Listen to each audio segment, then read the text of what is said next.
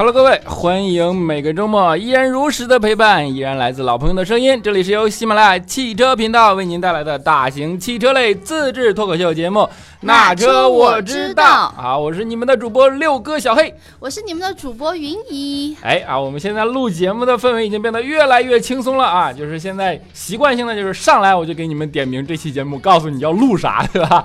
我们本期节目的主题非常的明确啊，就一句话，叫做“开什么车会让别人觉得你很专业”。其实这是小黑啊已经收敛之后的一个选题，因为之前呢，我们本来他要聊的是开什么车让别人觉得你特有逼格、特装逼，然后后来黑哥说不能、不能、不能这样，我们要做一个专业的汽车节目。呃，对，我们还想树立一个专业的形象啊，虽然看上去这也呃不大可能了，对吧？其实这件事的缘起啊，是那个昨天啊，我看了一篇文章，这篇文章很火啊，它叫做《男性朋友嫁入豪门指南》。然后它里边呢有一段话，就是他说：首先你得买个车，买车呢，买车一事儿选择众多，我劝你买一辆中低端的沃尔沃。中低端沃尔沃，就，我我没听错吗？就比如说那个，对，中低端就是什么？最早沃尔沃有 S 四零，你知道吗？现在比如说什么 S 六零，就是类似于这种。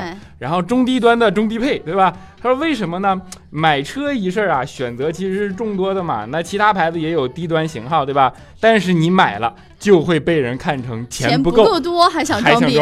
对，沃尔沃就不一样。沃尔沃非常的低调，对吧？大部分人，你说他连型号都分不清楚，这话到底是包还是黑呀？褒义，绝对是褒义啊！就是能分清楚的啊，也会赞一句啊，不跟随，就是觉得你很优秀品质，对吧？有道理。如果他说你装逼，别人就会觉得他不懂啊，所以就沃尔沃变成神车了，对吧？然后就是怎么说呢？这句话一下子让我好像悟到了人生的真谛，你知道吗？你打算明天去换一台沃尔沃的中低配是吗？中低端还要中低端中低配。对，然后所以我就仔细啊回想了一下啊，我们已经做过这么这么多期的节目了，对吧？然后也啊跟大家探讨了这么多的话题角度啊，我们决定决定今天呢，从一个全新的角度，就是我们就聊一下。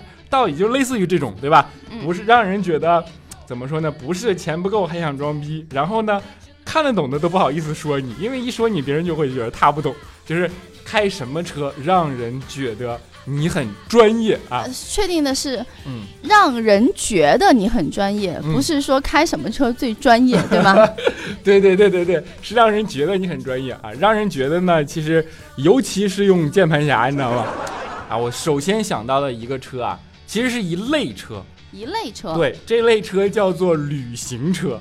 哦，这个必须是，我觉得我有一群喜欢车的好朋小小伙伴、好朋友，大家在一个群聊里面，大家有一个共识，都喜欢 wagon 这个这个类型。嗯，当然我是，呃，我首先我的确是觉得，呃，开旅行车这件事情，它是，呃，也许是一种情怀的表现，对吧？但是呢。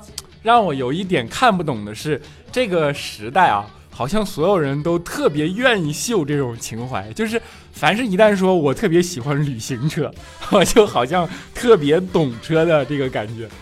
嗯，就说到这个，我想起来，其实带好多朋友知道我刚刚也换了一台车。嗯，在换那台车的时候呢，有一个特好的一个朋友，他就强烈的向我推荐了奥迪的有一款 S Oro。S Oro 啊，对对对，那就是一个典型的，其实它又有旅行的这种造型、这种风格。嗯，哎，我看了确实挺好看的。是挺好看的，我真的是觉得，而且性能，然后还有里面的内饰等等，它已经是属于一个半性能车了，嗯，呃，都都挺好，非常好，就是比较贵。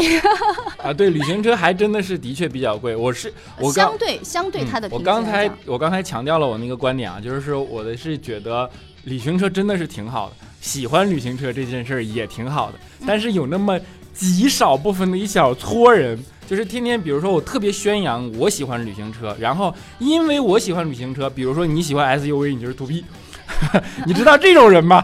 你喜欢 SUV，你就是土逼。然后也不要，就是你是跟大六的啊？对，你是随大六的啊？随大六，就是因为我喜欢旅行车，所以不允许别人不喜欢旅行车，就这就很可怕了啊！这稍微有点极端。嗯。就是哎，我今天说到就说到这儿了。什么样的车会让别人觉得你很专业呢？选择很极端的车，就是旅行车，就是第一类的极端的选择。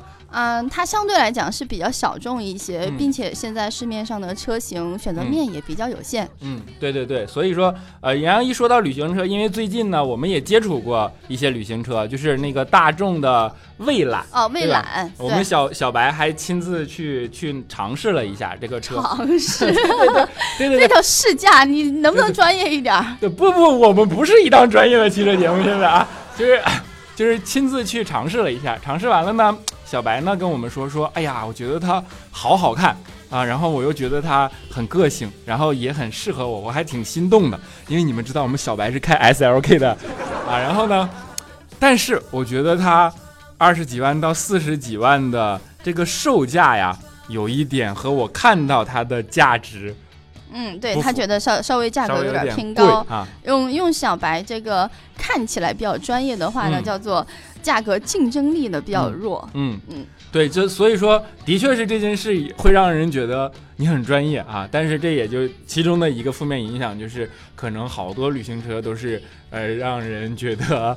呃，价不符什么的，那那那种感觉，就是你刚刚他说的那样嘛，觉得价格竞争力稍微弱，稍微弱了一点。然后，但是即便像小白这样的 S L K 的这种车主，然后他说他曾经立下过誓言，说大众的车我只肯考虑甲壳虫。嗯。但是面对那那一台蓝色的蔚蓝旅行车的时候，他还是自己打脸了。对对对。所以说 flag 是不能够随便立的。对对对。所以说呢，这是第一类车，就是我。再强调一下，我省我怕人喷我，你知道吗？就是我们觉得你还有怕的。我们觉得喜欢旅行车挺好的，也真的是挺有情怀的，因为我自己也挺喜欢的。但是呢，因为我喜欢旅行车，不能够去剥夺别人不喜欢旅行车的权利，就是这个意思，好吧？这是第一类啊。第二类车呢，不是一类车了，第二类车是一个品牌，就是斯柯达啊。斯柯达这件事情，我以为你要说的是另外一个斯打头的，斯是第三，那个第三个，第二是斯柯达。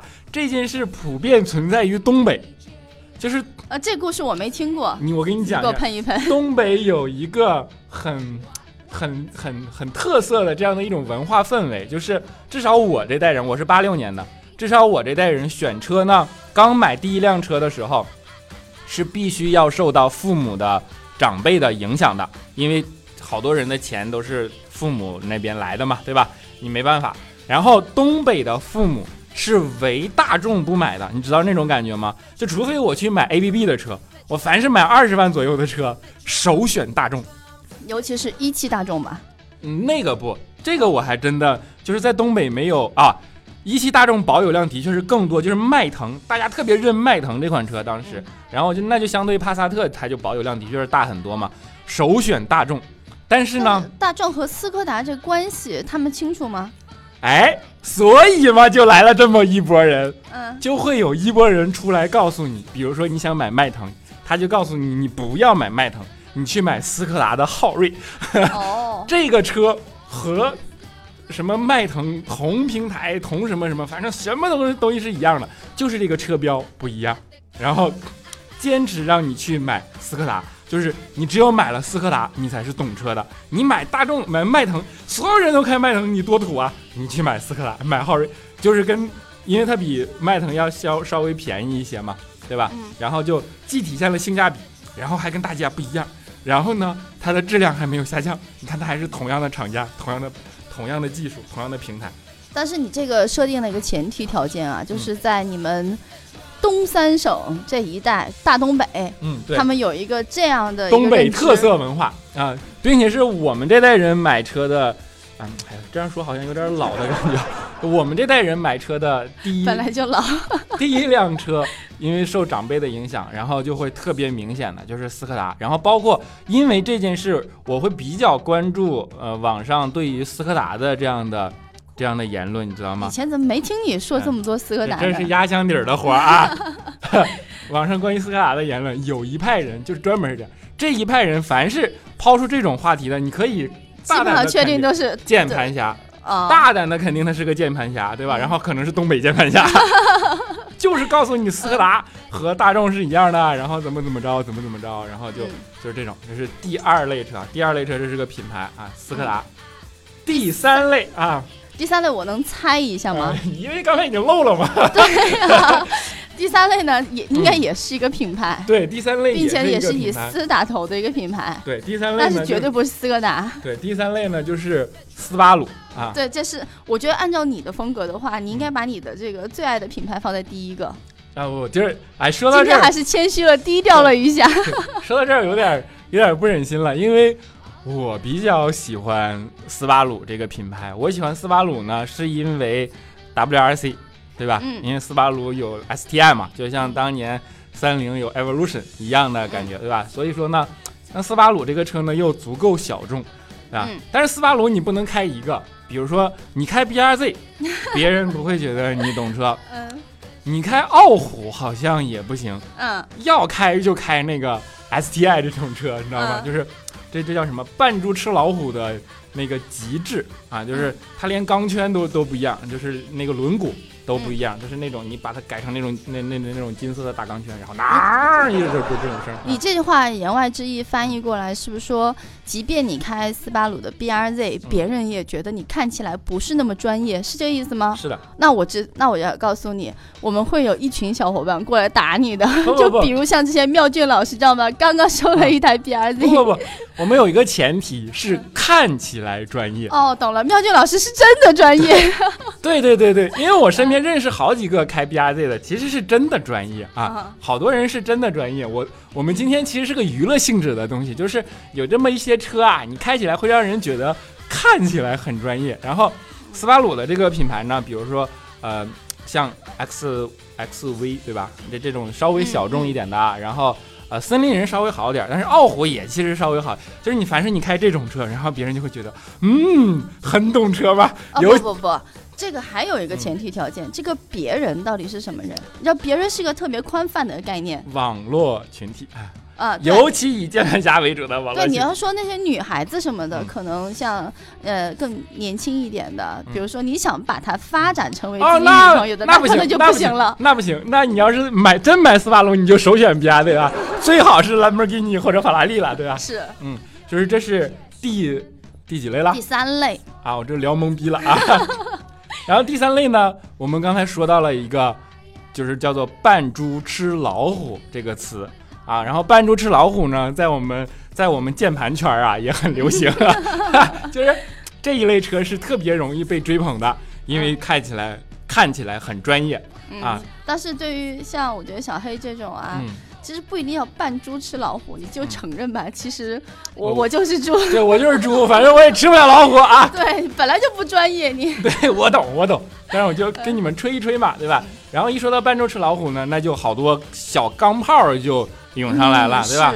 比如说高尔夫的 GTI，对吧？高尔夫 R 嗯，R，对吧？对，然后啊，还有什么？刚才我们说的 STI，然后嗯以及 Evolution，对吧？EVO，而且 EVO 的那个那个那个九代好像是，就是保二手车的保值率啊，那高的一塌糊涂。但是啊，这这这个正经点说啊，EVO 九代那个保值是可能真的是大家极致的热爱去去去要跑比赛啊，或者说改车用的，但不重要啊，反正你开这种就会让你觉得很专业，很专业啊。然后怎么说呢？刚才我们聊到了旅行车，啊，对吧？然后是斯柯达，不聊到旅行车，嗯又聊到了扮猪吃老虎，性能车。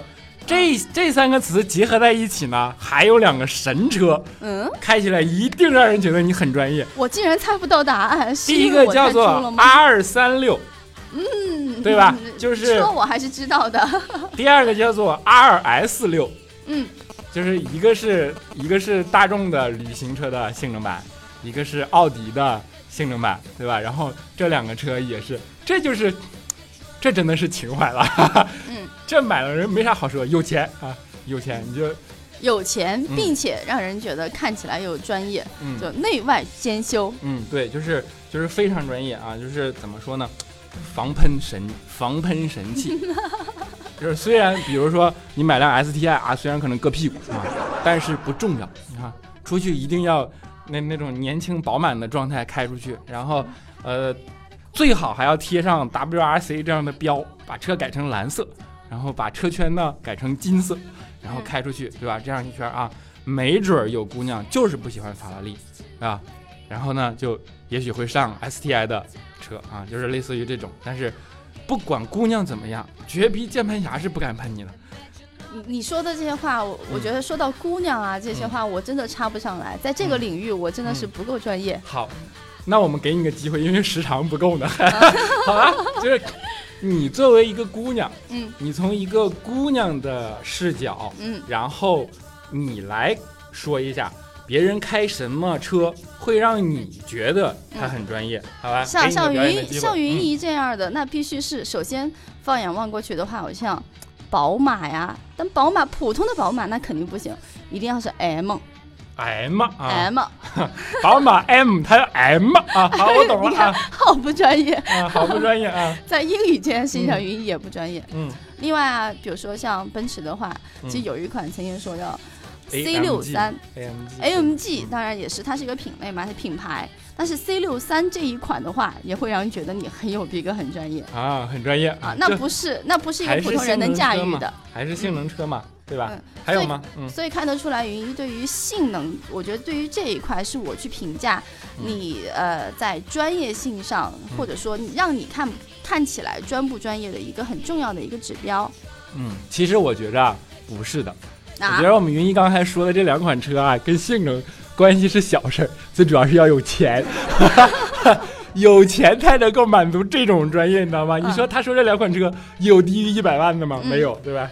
然后呃，既然说到这儿呢，我就抛出来一个我的疑问吧，这个不算观点啊，难得没有观点，你知道吗？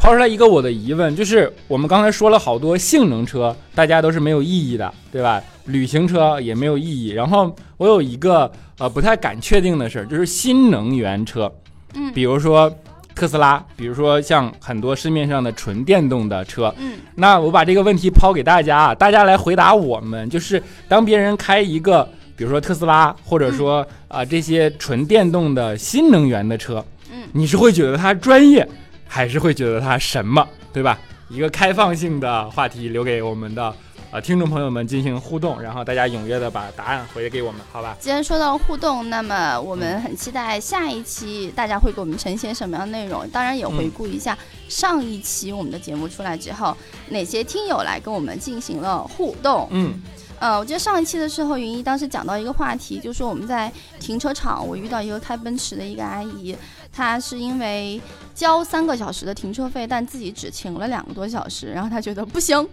我要把车继续停到这儿，停够三小时。然后后来对这个花絮桂花肉狗狗这位听狗狗这位听友，他说有钱人都是抠门的，所以那个大妈会开奔驰。我觉得这句话不一定全对啊。但是我就只是呈现他的那个评论。他说，另外转弯打方向灯，打方向灯是最基本的常识。作为一档汽车类节目，这么说恐怕不大合适吧？行人过马路有时候也会看司机的转向灯作为参考。嗯，你说的这个意见非常对，也希望我们其他听友能够呃听取和借鉴。嗯，没错啊，嗯，然后房塔屋世子。他说：“说到我最不能忍受的，因为我们上次我们开放性话题说你最不能忍受的开车行为是什么？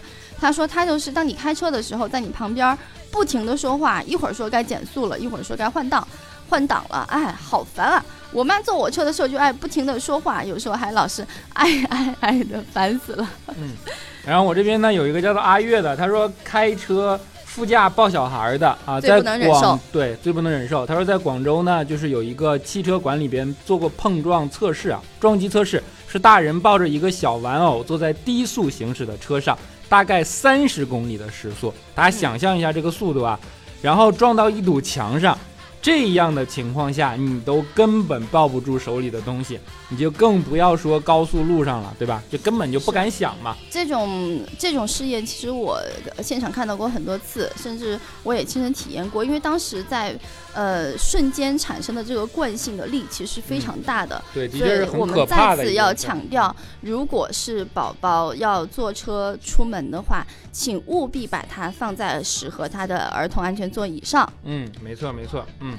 然后呢，最后一个好吧，就是叫做逗比小牛仔啊，他说我表示遇见过那种雨天开快车的人，水溅到我身上，然后他副驾驶还打开窗户朝我笑，当时我就很想捡个石头扔过去啊，就是这种还好，最怕的那种是咔开过去了溅一身。然后人家也觉得不好意思，对吧？咔倒车倒回来了，又溅一身，然后一看又溅一身，觉得哎呀这不行惹祸了，咔开跑了又溅一身，哎呀。太逗逼了，你这个画面简直不敢想。嗯，好吧，就是那我们最后呢啊，给大家开个这玩笑，期娱乐性的汽车节目娱，乐性的汽车节目不专业啊。然后最后给大家一个一个玩笑式的这样的呃节目迎来我们的尾声，好吧？嗯那我们本期节目呢也就是这样了。然后我们刚才话题呢也给大家留了，对吧？一个开放性的话题，大家踊踊跃的跟我们互动啊。然后我们就今天就这样，好吧？下期对我们的车模依旧在等待大家。对我们下期节目不见不散，拜拜